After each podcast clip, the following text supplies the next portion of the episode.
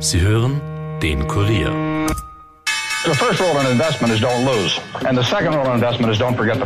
Ziemlich gut veranlagt.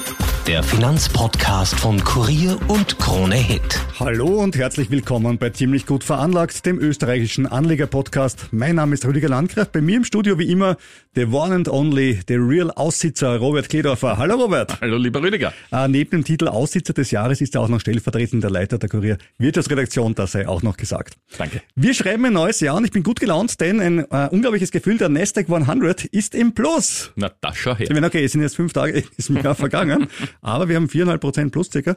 Zum Zeitpunkt dieser Aufzeichnung, ich sage das immer dazu, Natürlich, das Klima, kann das kann sich ja auch wieder, wieder ändern. anders sein. Aber wie es da weitergehen kann beim Nasdaq 100, da schauen wir uns heute noch an. Wir schauen ein bisschen in die Kristallkugeln zahlreicher Analysten. Äh, egal, ob es rauf oder runter geht, Geld verdienen kann man immer, nämlich ähm, auch mit fallenden Kursen und wie man das machen kann.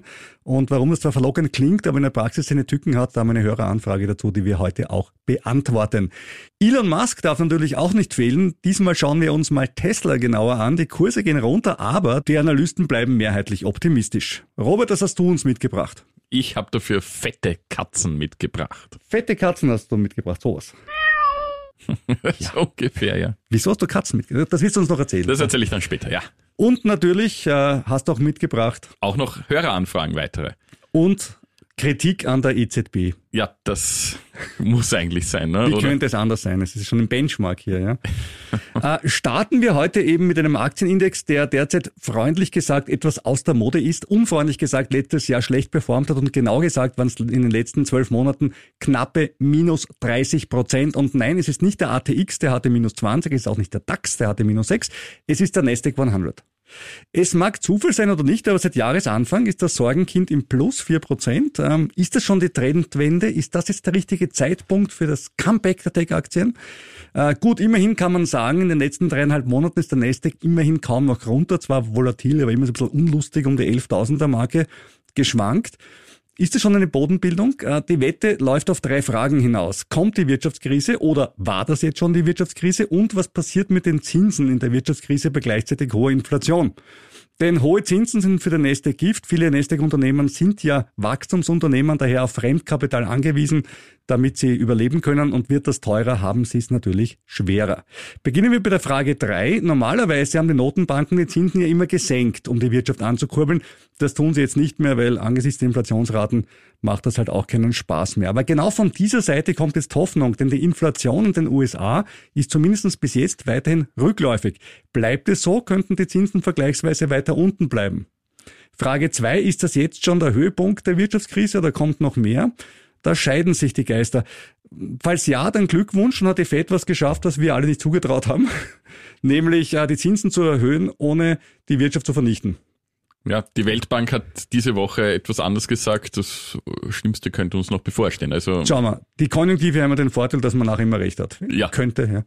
Aber was dafür spricht, ist, dass der Arbeitsmarkt nach wie vor super ausschaut in den USA. Wir haben äh, höchste Beschäftigungszahlen fast ever, könnte man sagen.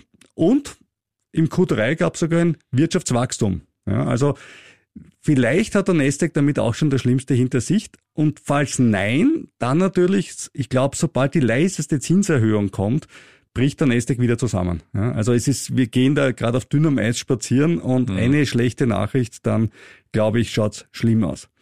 Schauen wir uns einzelne Tech-Titel an. Äh, Die sind natürlich jetzt günstiger bewertet. Microsoft hatte vor einem Jahr noch ein KGV von 38, jetzt sind es 24. Alphabet hatte 25, das sind 17 jetzt. Also alles Unternehmen, von denen wir sagen können, die überleben wahrscheinlich auch die nächste Krise, weil die sind ja groß genug. Mit kleinen Beträgen da reingehen ist vielleicht kein Fehler, war vor fünf Monaten auch schon kein Fehler, hat sich ja nicht viel zu, so viel getan bei diesen Aktien. Also unter Umständen macht Sinn, jetzt schon langsam reinzugehen, aber immer mit kleinen Beträgen, immer vorsichtig sein, damit man den Cost-Average-Effekt ausnützt, sprich von billigen Aktien mehr kauft als von teuren. Robert, schaffst du es in einem Neujahrsvorsatz 2023, nämlich nett zu anderen Leuten zu sein, durchzuhalten? Oder anders gesagt, wie geht es Frau Lagarde? Wie geht es der EZB? ja, ich bin immer prinzipiell sehr nett zu anderen Leuten. Das Wort prinzipiell heißt nein. so. Prinzipiell heißt so wie eigentlich. Eigentlich habe ich meine Hausübung gemacht in der Schule. Das heißt nein. Verneinung. Ja, du bist gut, ja, du bist sehr gut. Ja, na, was soll ich denn sagen? Also Rüdiger, pass auf. Eigentlich, du weißt es ja, Preisstabilität ist oberstes Ziel, ist oberstes Ziel der EZB. Zwei Prozent. Inflation. Richtig, so ist, das es. Da sind wir natürlich weit drüber, schon viele, viele Monate. Aktuell sind es 10 Prozent, es geht jetzt wieder ein bisschen runter, aber Wir haben das Ziel übererfüllt. Das ist aber schön. das ist sehr schön gesagt, ja. Jedenfalls, das Ziel wird verfehlt und anstatt sich mit voller Kraft auf Erreichen dieses Ziels zu konzentrieren, was macht die EZB? Sie beschäftigt sich lieber mit ganz anderen Sachen. Nämlich womit? Ja, die Notenbankdirektorin Isabel Schnabel fordert eine grünere Geldpolitik. Das soll es in den USA gehen. Ja. Der, Green, der Green Bug ist grün.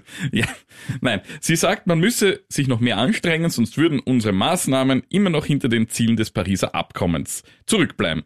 Und schließlich hat sich, und da sind wir jetzt wieder bei der Frau Lagarde, die EZB mit dem Amtsantritt von ihr auf die Fahnen geschrieben, beim Kampf gegen den Klimawandel eine stärkere Rolle zu spielen. Aber das ist doch ganz sicher aktuell nicht im Sinne der Konsumenten. Die Konsumenten wollen Preisstabilität und endlich wieder eine vernünftige Inflationsrate. Und äh, so, Ja, naja, das wollen sie natürlich schon. Andererseits ist ein bewohnbarer Planet in 50, 60 Jahren auch nicht völlig zu unterschätzen. Ja, ja, ja. ja. Äh, Also das muss man schon dazu sagen. Die Frage ist tatsächlich, wie kann denn eigentlich eine Notenbank überhaupt äh, Klimaschutz betreiben? Ja, das geht's jetzt um die Anleihen. Die EZB Okay. kauft ja viele Anleihen auf oder hat aufgekauft. Jetzt, Italienische Staatsanleihen? ja, zum Beispiel. Und sie hat auch Das, aus- und das hat irgendwas mit Umwelt zu tun, weil die Ja, Italiener... na, pass auf, Sie, haben, Sie haben ja auch welche in Ihrem Bestand, Sie kaufen auch Unternehmensanleihen. Und jetzt ist eben die Forderung bei dieser um Abschichtung oder Umschichtung, eher gesagt, bei dieser Umschichtung, vermehrt grüne Anleihen zu kaufen. naja, das, das ist, ja ist- an sich doch nicht so blöd, oder? Ja, mag sein, aber es ist doch auch ein Punkt, wo man sagt, es geht jetzt primär eigentlich eher darum, die Anleihenkäufe überhaupt äh, zu beenden und nicht, eben um die Inflation nicht weit noch weiter zu treiben. Und Aber ist der Verkauf einer bestehenden Unternehmensanleihe, die ja schon draußen ist, oder geht es da um Neuanleihen? nein, sie verkaufen und die Mittel, die sie aus dem Verkauf lukrieren, können sie nach wie vor reinvestieren. Ja, und du würdest gerne die Geldmenge vermindern, indem du das nicht mehr machst. Indem du gar Ja, keine und damit Anleihen mehr kaufst. senkst. Bin ich, bin ich bei dir? Was mich jetzt interessieren würde, wäre, wie viel Prozent der Anleihenkäufe der EZB wurden gemacht, damit der Euro nicht zerfetzt wird, äh, sprich italienische Staatsanleihen und Freunde, ja. Und wie viel Prozent waren diese waren grünen grün, Unternehmensanleihen? Also ich Ja, meine, man kann, sich, wenig. man kann sich drüber aufregen, ich weiß nur nicht, ob es sich lohnt. Nein, ich meine, es ist trotzdem schön, wenn man sich aufregt, Nein, der- aber ich, ich nein, der bin, bin mir nicht sicher, ob es sich lohnt, weil ich weiß nicht, wie viel es ist. Ja, der Punkt ist, dass gesagt wird, dass, das ist ja offensichtlich, dass zu Ja. wenig von den Grünen gekauft wurde. Eh, aber So, und jetzt wollen sie mehr kaufen. Aber wenn Sie um drei Billionen, ich sage jetzt irgendeine Hausnummer, Anleihen gekauft haben von den Italienern und Sie haben um 300 Millionen Anleihen gekauft von Grünen und es wird eine Verdoppelung gefordert, dann kann man das natürlich grundsätzlich schon kritisieren. Aber die Frage ist, hat es auf die Euro-Stabilität tatsächlich so eine Auswirkung? Und das ist eben der Punkt, der mich interessieren würde. Und den werden wir bis zum nächsten Mal nachreichen. Damit Ja. der Robert. Das, das werden wir nachrechnen, aber ich gut, möcht, ja. ich, möchte schon, ich möchte schon noch anmerken, dass, äh, dass auch in der, in, in der Eurozone hier durchaus kritische Stimmen gibt Es wünscht sich nämlich Pierre Wunsch etwas. Der heißt, Genau. der heißt wirklich so. erfunden. Wunsch, Belgiens Notenbankchef, der sagt, die EZB solle nicht versuchen, die Versäumnisse anderer zu korrigieren. Und er sagt wortwörtlich, indem wir sagen, dass wir eine Rolle bei der Finanzierung der grünen Wende zu spielen haben, verstärken wir das Missverständnis darüber, was unsere Rolle ist, kritisierte er. Und da gebe ich ihm völlig recht, weil die Rolle ist eigentlich, eine stabile Inflation zu haben. Und das ist es ja nicht derzeit. Und besser macht es ohnehin wieder mal die US-Notenbank Fed. Äh, nämlich da sagt der Chef Jerome Powell, ohne eine entsprechende Gesetzgebung des Kongresses wäre es für sein Haus unangemessen, geldpolitische oder aufsichtsrechtliche Instrumente zur Förderung einer grüneren Wirtschaft anzuwenden. Und er sagt, wir sind keine Klimapolitiker Ja. und werden es auch nicht sein. Punkt. Und da gebe ich Ja, ihm ist eh völlig super. recht. Ja, und das sieht man deutlich wieder. Richtig, aber da hättest du dich schon aufregen müssen, hast du wahrscheinlich eh gemacht, war ich auch nicht dabei, äh, vor zwei Jahren, als äh, in der EU der Green Deal groß durchgefeiert wurde und gesagt wurde, dass auch die Notenbank dabei eine Rolle spielt. Also es kommt jetzt ja nicht, also Da hatten wir noch es ist ja der Frau Lagarde nicht über Nacht eingefallen, dass sie das macht. Aber Ja, gut. aber es gab ja offenbar auch ihrerseits keine. Also lieber Robert, kommen wir von volkswirtschaftlichen Vernichtungsanalysen deinerseits zu Aktien Mhm. und meiner Frage, hast du dieses Jahr schon etwas gekauft oder verkauft? Ah, ich habe eine Umschichtung vorgenommen. Na was hast du geschichtet? Nein, ich habe eigentlich, das ist eine Kleinigkeit, weil ich, ich spare ja für meinen, für meinen Sohn an, einen Fondssparplan. äh, um 100 Euro im Monat und der Fonds für ihn, im Gegensatz zu dem von meiner Tochter, das sind zwei verschiedene, der, der von ihm, das sind Mischfonds, ein bisschen sicherer als ja Wo man schöne Overhead-Kosten zahlt, ja, sind wir mal Ja, naja, und der Fonds ist äh, ziemlich seit seiner Geburt, also 2018, ist er jetzt im, im jährlichen Minus von ähm, minus neun Prozent. Das ist aber schlimm, weil ich meine, im letzten Jahr würden wir es ja sofort einsehen, aber was, wie heißt er? Kann, kann man den Schuldigen auch benennen? Es ist ein Fidelity-Fonds. Ein Fidelity-Fonds. Okay. Ja, und den habe ich jetzt jedenfalls äh, storniert, die Einzahlungen, und habe einen anderen ausgesucht und werde dort weiter einzahlen. Ja. Naja, seit 2018 in der Miesen liegen ist eine Leistung. Ja. Muss man jetzt fairerweise sagen. Also das ist jetzt nicht so ein besonderer Fonds. Gut, äh, also anlegermäßig bist du eher defensiv, dafür Du beschäftigst du ja, dich, ja. dafür beschäftigst du dich mit anderen Themen, nämlich, ich muss es ja noch einmal sagen, mit Katzen. ja? Ja. Und was, was, was stört die Leute an Katzen? Das sind so nette, possierliche Tierchen, äh, es regen sich alle so auf, sind die alle so böse wie die Katze von Ernst Davro Blofeld?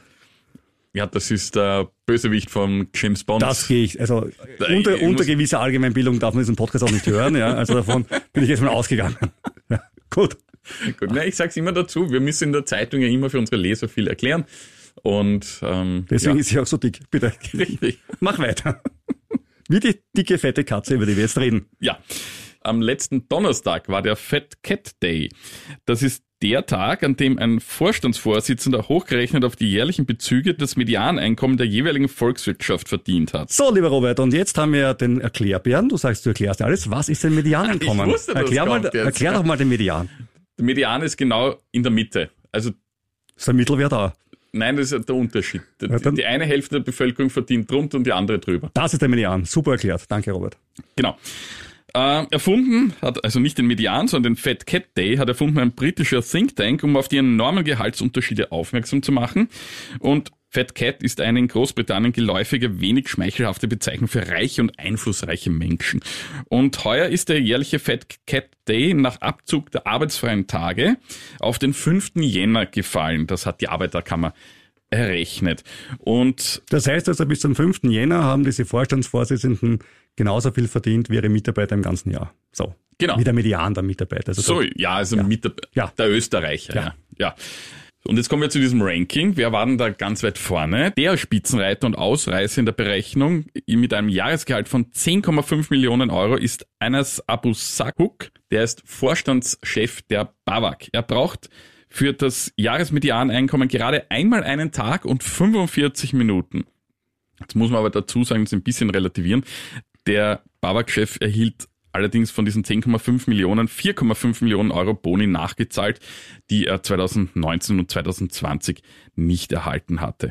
Dahinter folgen Wienerberger Boss Heimo Scheuch mit fast 7 Millionen und Peter Oswald von Meyer-Mellenhof mit 5,9 Millionen, die ebenfalls von Boni profitierten. Weitere zwölf ATX-Chefs schafften es innerhalb von sieben Tagen, darunter mit Elisabeth Stadler von der Vienna Insurance Group die einzige Frau in der Liste. Schlusslicht im Ranking ist wieder EVN-Chef Stefan Siskowitz. Der niederösterreichische Energieversorger hat das Grundgehalt eines Vorstands auf maximal das 20-fache eines Durchschnittsgehalts im Unternehmen gedeckelt. Da schon her. Das ist eigentlich eine ganz faire Sache. Im Durchschnitt verdienen die Vorstandschefs bereits 2,8 Millionen Euro im Jahr und mittlerweile das 80-fache des österreichischen Medianeinkommens. Im Vorjahr war es nur das 57-fache. Der Grund für diesen hohen Anstieg sind eben diese Nachzahlungen von Sonderprämien und Boni. Und bevor jetzt der große Neid hier auf diese börsennotierten Unternehmenschefs kommt, sie tun auch etwas dafür. Sie arbeiten laut der Berechnung zwölf Stunden am Tag, nehmen nur eines von vier Wochenenden im Monat frei, beschränken sich auf zehn Tage Urlaub und neun Feiertage pro Jahr. Ja, eh, das Argument ist mir eigentlich wurscht, weil im Prinzip in der Ebene wirst nicht bezahlt nach deiner Arbeitszeit, sondern nach deinem Erfolg. Also das stellt sich die spannende und Frage, weiter, ne? genau, als Anleger an österreichischen Börsen muss ich sagen, nun ja, wenn ich mir die Entwicklung des ATX der letzten zwölf Monate ansehe, ich weiß, Pech, Putin, alles schlimm, aber so wirklich die voll geile Boni-Straße war das jetzt nicht. Ja, da, Wer, wer war im Plus? Attila Dogodan war im Plus, haben wir gesagt? wir hatten nicht viele im Plus. Ja, zwei ja. oder drei waren im Plus, ja. Äh, Strabag war auch Strabag, noch im Plus, ja. ja. Aber eine Vienna Insurance Group zum Beispiel, die wir es gerade erwähnt haben, war ich, nicht im Ich Plus. glaube aber, der Ak- Aktienkurs ist hier, Ja. ist, wenn er überhaupt damit einfließt in die, in die Boni-Berechnung, dann Ja, aber als eine, Anleger- eine geringfügige. Als Anleger fände ich das gar keine so schlechte Idee, den stärker zu berücksichtigen. Das wäre mein Input dazu. Okay, gut, ja, ob, die jetzt dann, ob die jetzt dann zwölf Stunden hackelt, acht, vier oder 17 ist, oder eher, ist mir vollkommen wurscht. Mir geht es darum, dass für mich als Anleger das Ergebnis passt. das Ergebnis passt für mich, wenn die Dividende ordentlich ist. Das hilft ja halt bei einem abstürzenden Börsenkurs der Dividende halt auch nur beschränkt. Aber äh, anderes Thema. Ja, Gut. wie auch immer. Und es gibt ja auch da so eine aufkommende Neiddebatte dann immer, ja, die verdienen so viel und die so wenig, jetzt abgesehen davon, dass die sehr viel leisten. Es steht ja den Unternehmern bzw. den Aktionären ja frei, Ja. äh, dagegen Einspruch zu erheben. Dafür gibt es eine Hauptversammlung, da sollen sie sagen, Dort, da mir passt es hin. nicht und Da geht der Robert jetzt hin. Ja, ich habe kein Problem Du hättest damit. gerne eine EZB-Hauptversammlung. Ja, da, das das, da wäre ich eher dabei. Ja. eins, ja. Und wo ich das in Ordnung finde, ist jetzt zum Beispiel bei der EVN, wo ja das Land Niederösterreich und auch die Wiener Stadtwerke ja eine großen, Ja. große Mehrheit halten, sage ich ja, wo eben Staat, der Bund oder die Länder eine Mehrheit halten, da sage ich, das ist eigentlich irgendwie eine Ja, weiß ich auch nicht. bisschen eine Verantwortung. Naja, wenn wir davon ausgehen, dass die Manager so gut sind, dass sie das Geld wert sind, dann sollen sie daran gemessen werden und da zählt auch der Aktienkurs dazu. Und da gibt's halt Ausdrücke wie Pech haben wir nicht gewusst und Irr. Kaum aus meiner Sicht und dann ist das ja auch alles okay. Und deswegen würde ich ja viel lieber mit Aktienoptionen bezahlen als mit Cash, Ja, weil sie dann einfach wesentlich fokussierter daran arbeiten. Und das fände ich persönlich eigentlich besser. Auch eine Möglichkeit, ja. Und außerdem müssen wir eines dazu sagen, äh, Fat Cat Day, glaube ich, geht ja immer nur aufs Brutto. Das heißt, die zahlen ja auch brav Steuer. Das müssen wir auch noch dazu sagen. Selbstverständlich, ja. Also wenn der dann seine 10,5 bekommt, zahlt er ziemlich genau 5,1 Ja, Hälfte. wahrscheinlich. Ja, nicht ganz, weil die Aber untersten Ich weiß. werden schwächer besteuert. Das spielt dann keine Rolle mehr bei dem Betrag. Aber bleiben wir gleich bei den Feindbildern. Äh, neben den reichen Leuten kommen wir zu anderen Leuten, die unter anderem von der Deutschen Bankaufsicht als Verschwörer gesehen wurden, von Teilen der Politik als böse Heuschrecken, den Leerverkäufern. Ui. Wie kann man mit fallenden Kursen Geld verdienen? Ist das moralisch gut oder nicht? Also wir sind ja hier nicht der Podcast für Moralfragen, aber ich glaube ja, es ist moralisch gut. Und wir haben dazu eine Hörerfrage bekommen. Und zwar von Peter. Hallo, ich würde gerne mehr über die Möglichkeiten der fallende Kurse zu setzen erfahren. Insbesondere geht es um Tesla und den russischen Rubel. Wie kann man da mitnaschen? Wie kann man als Kleinanleger davon profitieren? Vielleicht gefällt euch dieses Thema für einen der nächsten Podcasts. Also wie geht das? Machen wir das an einem praktischen, wenn auch schmerzhaften Beispiel. Robert, glaubst du an die Rivian-Aktie? Muss ich wohl als Besitzer. Ich sitze alles aus. Ja. Robert, ich schlage dir ein Geschäft vor. Du borgst mir heute 10 deiner Rivian-Aktien zum aktuellen Wert von tränenerregenden 17 Dollar pro Stück, Hm. also Gesamtwert 170 Dollar. äh, ich, gebe Kannst dir, ich gebe dir die 10 Rivian-Aktien in drei Monaten zurück. Bist Ja. du dabei? Ja, ja. Ne? Da würdest du ja sowieso halten bis zum St. Nimmerleinstag, so wie ich dich kenne. Also dann verborg sie doch gleich mir. Ich zahle dir auch 10 Dollar Leihgebühr dafür Bin dabei. und hol dir extra Kohle. Sind wir dabei? Ja, Ja, dann High Five. ja. Okay. Also, wir sind dabei. Also, er schlägt ein, alles gut. Ich gehe nämlich davon aus, dass Rivian in den nächsten drei Monaten nochmals um 30 Prozent runtergehen wird, sagen wir auf ca. 13 Dollar. Was mache ich jetzt? Ich verkaufe sofort die Aktien, die ich mir vom Robert ausgeborgt habe, weil ich davon ausgehe, dass sie weniger wert werden. Das Geld lege ich dann aufs nicht erschrecken Sparbuch oder in einen Geldmarktfonds, irgendwo, wo es halt sicher ist. In drei Monaten ist es soweit. Die Rivian-Aktie ist tatsächlich auf 13 Dollar gefallen. Ich kaufe sie mir um 130 Dollar dann zurück, die 10 Aktien, gebe sie Robert zurück und habe 30 Dollar gewonnen. Ausgegeben habe ich 130 Dollar für den Rückkauf der Aktien und 10 Dollar für die Leihgebühr, macht 140 Dollar. Eingenommen beim Verkauf der Aktien habe ich 170 Dollar. 30 Dollar Gewinn für ein Geschäft, bei dem ich einen Kapitaleinsatz von lediglich 10 Dollar hatte, nämlich die Leihgebühr. Das sind 200 Prozent Gewinn. Ja, das klingt ja relativ stolz. Und das mit einem Titel, der 30 Prozent verloren hat. So geht Short Sellen. Also kurz gesagt, ausborgen gegen Gebühr, verkaufen und zu einem bestimmten Zeitpunkt zurückkaufen und dann wieder zurückgeben. Anderes Wort eben Leerverkäufe. Ganz einfach, wenn man in die Zukunft sehen kann.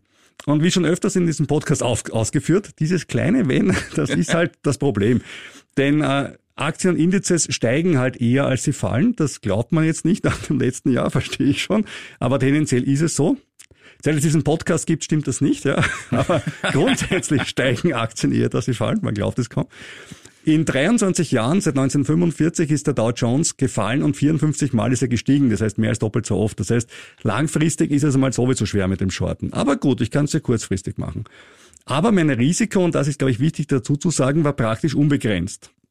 Nehmen wir mal an, der Robert und sein Aussitzungsgehen ist richtig und er kommt wieder auf den Einstiegskurs. Das heißt, da müsste Rivian ungefähr um den Faktor 8 steigen. Und sagen wir, die tun das mal und sagen wir, sie steigen auf 150 Euro. Dann muss ich jetzt 1500 Euro in die Hand nehmen, um die Aktien zurückzukaufen. Die Rechnung lautet dann 1500 für den Rückkauf, 10 Dollar Verleihgebühr, das muss man noch dazu sagen, und 170 Dollar habe ich eingenommen. Das heißt, ich mache ein Minus von 1340 Dollar. Ja, also das heißt, bei so einem Geschäft ist der Verlust prinzipiell ungedeckelt, allerdings nur prinzipiell, weil als Privatanleger bekommst du solche Papiere im Allgemeinen nicht. Da bekommst du Zertifikate, die kannst du kaufen und sobald in deinem Geschäft mehr Verlust angelaufen ist, als dein Zertifikat wert ist, ist der Deal weg und das eingesetzte Geld im Zertifikat ist auch weg. Und das war's. Also ich kann natürlich hier auch Geld verlieren, aber nie mehr als das, was ich selber eingesetzt habe. Und das ist ganz wichtig. Es gibt noch eine Möglichkeit neben den Zertifikaten. Es gibt auch ETFs. Für alles im Leben gibt es ETFs. Auch hier gibt es einen ETF. Und ich habe mir einen rausgesucht, den Wisdom Tree Nasdaq 100 Three Times Daily Short. Three Times bedeutet dabei, wenn der Nasdaq um einen Prozent steigt, dann fällt dieser ETF um drei Prozent. Und wenn der Nasdaq um einen Prozent fällt, dann steigt der ETF um drei Prozent. Also das ist das Prinzip. Du wettest darauf, dass es runtergeht mit dem Faktor 3 zu 1. Gebühren sind pro Jahr ca. 2 bis 3 Prozent. Totalkosten nicht ganz billig, aber okay. Letztes Jahr hätte man damit Spaß gehabt, ist klar. Ne? Also man hätte um die 50 Prozent Gewinn gemacht. Aber ist es für kommendes Jahr jetzt wirklich so klar? Würde ich mich da wirklich trauen, da reinzugehen? Was anderes natürlich, wenn du zu konkreten Unternehmen gehst. Also zum Beispiel, du glaubst, dass Tesla zu hoch ist. Ja, haben sich auch schon viele Shortseller die Finger verbrannt bei Tesla. Aber wie gesagt, ähm, man kann das mit kleinen Zertifikaten mal ausprobieren oder mit einem ETF. Ich persönlich bin kein Riesenfan davon, weil tendenziell langfristig Kurse eher raufgehen als runtergehen. Und äh, meistens kommt man auf die Idee, dass das klug wäre, wenn es schon klug gewesen wäre und die Kurse bereits unten sind. Das ist das alte Problem. Man denkt sich, ja, das ist ja eigentlich, das Gehirn will immer Trends fortsetzen, nur die Börse lebt genau eben nicht davon, dass sich Trends immer fortsetzen. Ein Wort zum Rubel noch. Also da will ich die Finger davon lassen, weil äh, nehmen wir mal an, du kaufst jetzt so einen netten, ein nettes Rubelzertifikat, was es überhaupt gibt, ich weiß es gar nicht. Und dann macht das Putin-Regime einfach ein Gesetz mit einem fixen Wechselkurs und sagt, ja, es ist einfach 1 zu 80, so ist es. Und er sagt, ja, aber am freien Markt ist es aber ganz anders. Hilft dir aber nichts, weil auf den Schwarzmarktkurs wirst du schwer Leerverkaufszertifikate bekommen für den Schleich am Mexikoplatz. ist mir noch nicht bekannt. Vielleicht, wenn einer unserer Hörer das weiß, bitte an ziemlich gut veranlagt, at kurier.at. Ja, Robert, hast du schon mal leer verkauft? Nein, das habe ich ah, Du verkaufst überhaupt nicht. Ich verkaufe gar nichts. Weder leer noch nicht. Nein, nein. Und ähm, wenn ihr euch nicht auskennt bei Produkten und jetzt meint, ja, der Rüdiger hat jetzt einen heißen Tipp gegeben, ich fahre jetzt am Mexikoplatz und suche mir einen Dealer meines Vertrauens. Das habe ich nie gesagt. Eben, erstens hat er das nie gesagt und zweitens hört nicht auf uns, was wir empfehlen oder sagen. Ähm, jeder ist für seine eigenen Investments selbst verantwortlich, egal ob das jetzt Aktien oder Anleihen oder selbst das Sparbuch sein sollte. Jeder ist für seine eigenen Sachen verantwortlich. Wir für unsere, und wie wir am Beispiel Rivian ja immer wieder gerne ausführen, tragen wir auch dieses Leid mit Fassung. Damit kommen wir zu einer liebgewonnenen Tradition, neben dem Lagarde-Bashing durch Robert Kledorfer. äh, letzte Woche war diese Rubrik noch auf Weihnachtsurlaub, aber jetzt ist sie wieder im alten Glanz erstrahlt. Ja, neues Jahr, neue Hafe, ja, oder fast eine Zita. Elon Musk Weekly. Elon Musk ist ins Guinness Buch der Rekorde gekommen. Hurra! Und zwar als Mensch, der am meisten Geld verloren hat. Also ich dachte, als den meisten Unsinn verzapft hat. Das weiß ich nicht, wie man das so objektiv messen kann. Aber er hat am meisten Geld verloren und zwar 190 Milliarden Dollar sollen es gewesen sein, die er vor allem durch die fallenden Tesla-Kurse verloren hat. Trotzdem keine Panik, er hat ja noch knapp 140 Milliarden Dollar übrig. Ja, bin ich beruhigt. Äh, wir haben in unserem Podcast ja mal von Leo Ko Guren erzählt. Das ist ein in Singapur lebender IT-Entrepreneur, der unter anderem gesagt hat, man soll nur Tesla-Aktien kaufen und nichts anderes. Bitte mittlerweile, glaube ich, sieht das ein bisschen anders. Und er hat schwer protestiert gegen diese Einschätzung im Guinness Buch, denn er hat mehr verloren als Musk. Er rechnet es nämlich anders und das gefällt mir ganz gut. Er sagt, Musk hat eine Milliarde in Tesla reingesteckt, bislang 40 Milliarden durch Verkäufe bekommen, hält auch noch ungefähr 17 Prozent am Unternehmen, macht einen Nettogewinn von 39 Milliarden auf der Cash-Ebene. Also so kann man gerne verlieren, sagt er. Und er ist ein bisschen pisst, der gute Leo, als immerhin drittgrößter Anteilseigner von Tesla, weil er sagt, Musk verlässt Tesla schleichend. Mhm. Sagt er. Ja, verständlich die Kritik, ja. Ja, die Tesla-Aktie seit Jahresanfang um 12 Prozent rauf, Jahresanfang 23 wohlgemerkt, seit Jahresanfang 22 um 66 Prozent runter. Und die Analysten sind immer noch ja, bullisch wäre zu viel gesagt, aber sagen wir optimistisch. 218 ist das durchschnittliche Kursziel. Das klingt natürlich beeindruckend, weil aktuell stehen wir so um die 120 Dollar. Das wären dann schon über 80 Prozent Gewinn. Die Analysten bleiben einfach bei ihrer Meinung. Die Aktie wurde immer empfohlen und allerdings ist in dem Zeitpunkt, wo sie immer empfohlen wurde, um 66 Prozent runtergegangen. und da muss man sich mal überlegen, was man es über Empfehlungen eigentlich wert. Und wie kommt es dazu? Und ich glaube, es liegt daran, dass viele auf bestehende Metriken schauen, wie das berühmte KGV, also Kurs-Gewinn-Verhältnis oder Price-to-Earnings-Ratio in Englisch. Und das schaut bei Tesla ja historisch ja wirklich schön aus. Ne? 2020 war das KGV bei 1102, lieber Robert. Ende 21 bei 215 und aktuell bei 36. Ne? Das ist ja fast, also bei 36, Robert, ne? da, ja. da juckt's dich schon, gell? Ja, bisschen, ja? bisschen. Ja, eh, dann denkt man sich, das ist ja super billig. Vor einem Jahr war es noch siebenmal so hoch bewertet, aber dafür gibt es im Grunde Preissenkungen in China Kostengewinn. Das autonome Fahren funktioniert noch immer nicht ordentlich. Andere Hersteller haben im Bereich der Elektroautos durchaus aufgeholt, wenngleich ich das Ladenetz von Tesla und den Ease of Use beim Laden noch immer für einen super USB halte. In Summe aber, Tesla ist günstiger, es gibt Gründe dafür. Wenn wir jetzt Tesla mit anderen Autoherstellern vergleichen, wie schaut's denn da aus? VW hat den KGV von 6, General Motors 5,7, Ford ebenfalls 5,7. Da sind die 36 von Tesla dann auch wieder forsch im Verhältnis.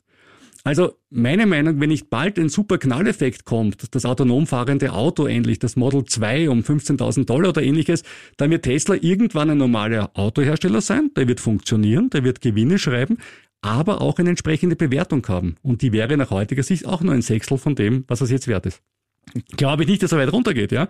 Ich sage nur, Tesla muss wirklich liefern und muss irgendetwas bringen, das uns zeigt, das überdurchschnittliche Wachstum im Verhältnis zu VW und anderen ist weiter zu halten. Wenn das nicht kommt, sehe ich für die Bewertung schwarz. Mhm, dann ist das KGV noch immer zu hoch, ja. Weil gerade von Analysten die Rede ist, auch dazu gibt es Hörerpost. Wir haben zwei Fragen zum selben Thema erhalten, nämlich Aktienanalysen ist das Thema. Zum einen schreibt Fabian, Hallo Rüdiger und Robert, frohes neues Jahr zusammen. Danke ebenso. Danke, ebenfalls. Zuerst einmal möchte ich mich herzlichst für euren super Podcast bedanken. Alle Folgen sind nicht nur informativ und spannend, sondern auch lustig und locker gestaltet. Bitte behaltet euer Format bei. Werden wir tun. Wir haben das nicht selber geschrieben. Ich sag's immer ja. Es ist, es nicht von Oder du hast das so geschickt gemacht, dass ich es nicht merke. Ja, okay. Aber es sind zu wenig Tippfehler drin, ist nicht von dir. Ja, ja, ja. Außerdem würde ich auch gerne einen Aussitzenpolster kaufen. Könnt mich also dazu zählen. Ja, dazu natürlich unsere Erklärung. Unser Projekt der Robert Kedorfer, ich sitze alles aus, Aussitz, Sitzpolster. Wir sind nach wie vor auf der Lieferantensuche. Ihr wisst ja, weltweite Lieferketten-Disruptionen betreffen auch unseren Polster. Aber zu bestellen bald im noch nicht vorhandenen Fanshop. Wir haben jetzt genug Bestellungen beisammen. Ich hoffe, dass Sie die ersten Bestellungen noch erinnern können, dass Sie nicht bestellt haben, weil es schon ein paar Monate her ist. Aber es wird. Es wird, genau. Und Fabian schreibt weiter. Da ich noch ziemlich neu in der ganzen Materie bin, beschäftige mich immer wieder mal mit Aktien seit letzten März, also zum besten Zeitpunkt, würde ich sagen. Ja, das ist halt, das kannst du nicht aussuchen. Das Leben ist so. Das Leben kann manchmal bitter sein. Jedenfalls, äh, schreibt er weiter, habe ich direkt auch eine Frage. Wenn ihr über eine Aktie redet, erwähnt ihr auch die Empfehlungen von Analysten. Wie funktioniert das mit den Analysten eigentlich genau? Also wer bestimmt diese für ein Unternehmen und wie viele gibt es da? Ins gleiche Horn stößt auch der Helmut. Er schreibt als eifriger Hörer des wöchentlichen Podcasts und langjähriger Kurierabonnent, danke auch dafür, möchte ich Ihnen und Ihrem Kollegen sehr herzlich zu diesem Hörerlebnis gratulieren. Freue mich schon jeden Freitag auf die neue Folge Ihrer aktuellen Ausgabe. Die kommt übrigens schon am Donnerstag um 18 Uhr raus, also wenn die Vorfreude zu lang ist. Wenn wir pünktlich fertig werden, schaffen wir es am Donnerstag um 18 Uhr. Klappt nicht immer, aber wir bemühen uns. Und äh, auch die launigen Betrachtungen zu Elon Musk und Rivian Aktie gefallen ihm gut. Vielen Dank dafür. Also bei der Riemann-Aktie, äh, ja, da ist es teuer, kauft der Spaß. Aber da muss man halt durch. Als bescheidener Kleinanleger hätte ich noch eine konkrete Frage. Bescheiden als Anleger soll man immer sein. Das sind wir auch. Und kleiner geworden sind wir auch letztes Jahr. Mhm. Äh, in Ihren Betrachtungen von einzelnen Aktien kommt immer wieder Aussage, wie von 15 Analysten geben für diese Aktie 10 die Empfehlung kaufen, zwei halten oder drei verkaufen. Woher habt ihr das? Ich kann es für mich sagen, äh, ich schaue meistens äh, zum Beginn auf financeyahoo.com, weil die eine recht gute Übersicht haben über die unterschiedlichen Analysten und also die aktuellen Meinungen drin. Das covert natürlich vor allem US-amerikanische Aktien, aber ich bin ja vor allem in den USA investiert. Ja, ich schaue mir da Websites wie Finanzen.at oder marketscreener.com an. Die geben auch einen recht guten Überblick. Äh, zum Teil sind gewisse von diesen Analystenseiten aber kostenpflichtig. Ein Teil der Analystenmeinungen kommt auch aus den Nachrichtenagenturen direkt. Und jetzt zur, zur Frage, wie das mit den Analysen generell so abläuft. Also diese stammen von großen Banken oder Investmenthäusern, die haben sogenannte Research-Abteilungen, die nichts anderes tun, als börsennotierte Unternehmen auf Herz und Nieren zu prüfen. Und das tun sie, weil sie zum einen oft selbst in Unternehmen investieren zum anderen aber auch oft Produkte vertreiben, wie etwa Investmentfonds, wo das Geld ja in Unternehmen fließt, also entweder in Aktien oder auch Anleihen von diesen Konzernen. Und damit man nicht für sich oder die Kunden die Katze im Sack kauft, gibt es eben eine genaue Bewertung. Und ja, je größer ein Konzern ist, also etwa ein Blue Chip, das sind wirklich ganz großen, desto mehr Analysten zieht er an, weil da in der Regel auch die Aktie begehrter ist. Bei Small Caps, also das sind die ganz kleinen Börsennotierten, da sieht es schon anders aus, da sind oft weniger Analysten oder manchmal sogar gar keine. Frequent ist, glaube ich, hat so eine Analyse pro Jahr circa. Ja, es ist wirklich ganz, die, gerade in VW Wien. hat drei pro Woche, ne? Ja, also gerade, Unterschied. gerade in Wien ist äh, zum Teil schwierig, ja, muss ich Ja. wirklich sagen, weil ausländische äh, Research-Abteilungen nur wirklich die großen Player covern und die inländischen sich ziemlich vom Markt leider zurückgezogen haben und da auch eigentlich nur die Großen machen. Und die Konzerne selbst sind an einer Zusammenarbeit mit den Analysten sehr interessiert, weil dies ja für Transparenz sorgt und die Aktie somit auch ein Stück weit noch mehr gehandelt wird, also liquider wird. Und meist gibt es zumindest einen Investor Relations Manager in einem Unternehmen, also eine Person, die sich um die Beziehungen zu den äh, Analysten kümmert. Meist sind es bei großen Unternehmen auch ganze Abteilungen. Und diese sind in ständigen Kontakt mit Analysten, versorgen sie mit dem nötigen Zahlenmaterial oder liefern Erklärungen äh, dazu oder zu größeren Plänen oder Aktionen. Also gute Analysten fahren auch zu den Unternehmen hin, um sich vor Ort ein Bild zu machen, insbesondere dann, wenn ein Investment in einen Konzern erst bevorstehen sollte. Wie zum Beispiel zu Wirecard auf den Philippinen. Ja, da hat man auch. Aber das, ist eine andere Geschichte. Geld- Das Verfahren läuft ja gerade in München Ja. und äh, ich finde, wir sollten wirklich irgendwann mal so eine Wirecard-Folge machen. Ja, es ist also einfach, ich glaube- es ist so, es ist so geil. Ich die warte noch immer auf- Also ich habe damit kein Geld verloren, deswegen allen, die zuhören und Geld verloren haben, ist natürlich nicht geil, aber die, die Story aber, an sich. aber die Story ist wirklich unglaublich. ja. So, jetzt kommen wir zum Schluss und äh, wir kommen zu jemandem, der im Rahmen dieses Podcasts schon einmal verschollen war, ja, und jetzt ist er wieder aufgetaucht. nämlich Jack Ma. Jack Ma, ja, der chinesische Milliardär gibt die Kontrolle über den Finanzriesen Ant Group ab. Der Gründer des Unternehmens und der größten chinesischen Handelsplattform Alibaba zieht sich damit weiter aus seinem Online-Imperium zurück. Der Schritt erfolgt vor dem Hintergrund des harten Durchgreifens der chinesischen Aufsichtsbehörden. Die haben ja vor zwei Jahren den geplanten Börsegang des Fintech-Riesen verhindert und dem boomenden Technologiesektor seitdem mehr Zügel angelegt, als Ja. vielen lieb ist. Das kann ich auch als mir lieb ist, ja. Also Ja. das kann ich als Tencent-Aktionär absolut unterschreiben. Ja, aber auch da sitzt Rüdiger mal was aus. Ja, auch ich sitze mal. Etwas länger. Ja, aber der Rückzug des ja offenbar in Ungnade gefallenen Jack Maas könnte die Pläne für einen Börsegang der Ant Group wiederbeleben. Ant Group steht hinter der mobilen chinesischen Bezahlplattform Alipay mit mehr als einer Milliarde Nutzern, also das ist schon was. Der 2020 geplante Börsegang sollte mit 35 Milliarden US-Dollar eigentlich der größte der Welt damals werden und scheiterte in letzter Minute an den chinesischen Das ist Behörden. echt ein historisches Pech, ne? weil so viel Geld, wie du im Frühjahr 2020 eingenommen hättest mit einem Börsengang, äh, siehst du wahrscheinlich auch nie wieder. Ja, das ist zumindest für die nächste Ja. Zeit vorbei. Und der 58-jährige Milliardär hat sich dann weitgehend aus der Öffentlichkeit zurückgezogen, lebt angeblich jetzt in Japan und wurde aber vor kurzem in Thailand gesichtet. Jedenfalls seit der Ankündigung von der ganzen Sache, dass er sich zurückzieht, hat die Aktie von Alibaba an der New Yorker Börse um 8% zulegen können. Mag auch mit dem besseren Umfeld jetzt für Tech-Aktien zusammenhängen, aber ja, Spannend wird's jetzt das Neujahrsfest in, äh, mitzuerleben und die Frage, wie sich das Infektionsgeschehen äh, Das in China auch, jetzt, ja. weil das Neujahrsfest einerseits in Kombination mit dem kompletten Aufheben aller Maßnahmen bei einer gleichzeitigen Impfrate, ich glaube bei den über 70-Jährigen von nur 60 Prozent oder so. schwach, ja. Bin gespannt, ähm, welche Politik da die KP weiter verfolgen wird und man Ja. kann eh nichts machen. Da ist richtig. man, da ist man einfach in, in, Ja, Hand, in ja. Hand der KP. Ich würde jetzt nicht noch einmal in China investieren, ehrlich gesagt, rückblickend gesehen. ja, Weil, rückblickend. naja, natürlich, nein, aber, aber das ist ein anderes Thema. Also, dass das runtergeht, raufgeht, rückblickend, na no, ja. Aber in einem System zu investieren, bei dem einfach die Marktwirtschaft relativ rasch außer Kraft gesetzt werden kann, ist ein extra Problem, das aus meiner Sicht nochmal im KGV mit dem Faktor 1 zu 2 eingepreist werden muss. Also mhm. ich zahle halt noch weniger für ein Unternehmen in China, weil ich dieses Restrisiko kommunistische Partei verliebt aus ähm, mhm. immer, immer habe. Ja, ja man Und sieht das, ja auch an Russland, ne? Das ja. So. War auch, aber auch ein Deswegen, gewisses Risiko. Aber wir schauen uns nächste Woche die chinesischen Aktienmärkte dann nochmal genauer ja. an, weil da beginnt ja, wie du richtig gesagt hast, das Jahr des Hasen.